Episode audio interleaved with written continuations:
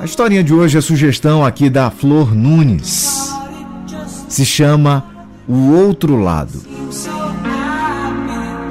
Desde a adolescência eu brigava muito com meu pai. Parecia que a principal razão da minha vida era contrariá-lo.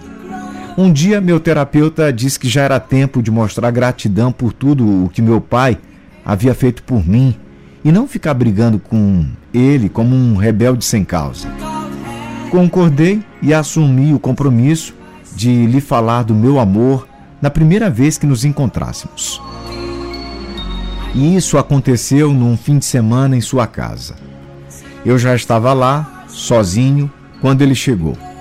Almoçamos juntos e a cada vez que o chamava para iniciar a conversa, não conseguia e mudava de assunto. Pai, que é? Passa o sal, por favor. Pai, que é? Passa salada. Quando terminamos o almoço, ele foi dormir e prometi a mim mesmo que falaria quando ele acordasse.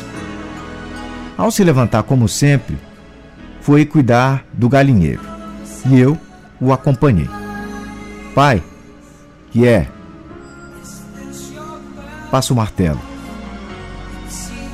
Lanchamos juntos e o assunto continuava travado na minha garganta. Como era difícil falar do amor para uma das pessoas a quem eu mais amava. Como era difícil mostrar sensibilidade depois de tanto tempo querendo parecer frio.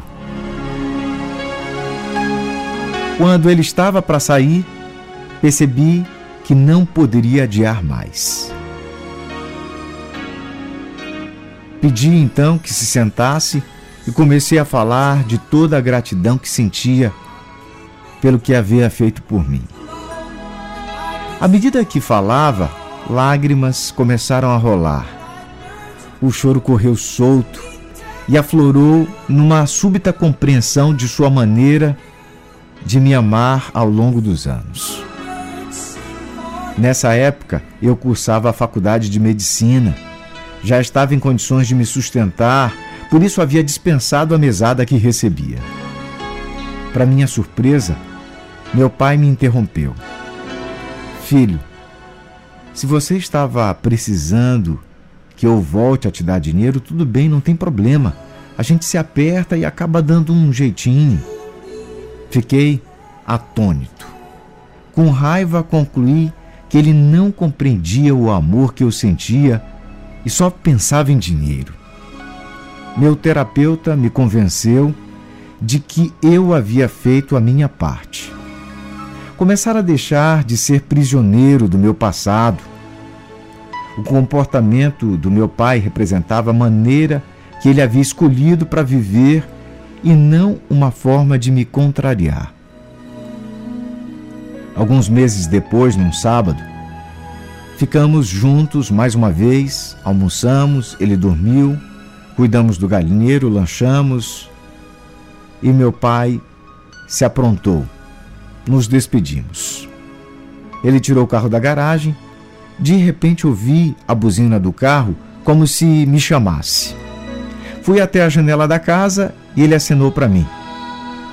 Me aproximei do carro, meu pai abriu o vidro e me disse: Sabe, filho, aquilo que você me falou aquele dia foi a coisa mais importante da minha vida.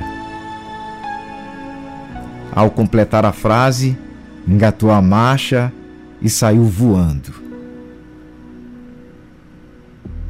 Numa singela homenagem a todos os pais, em especial a você,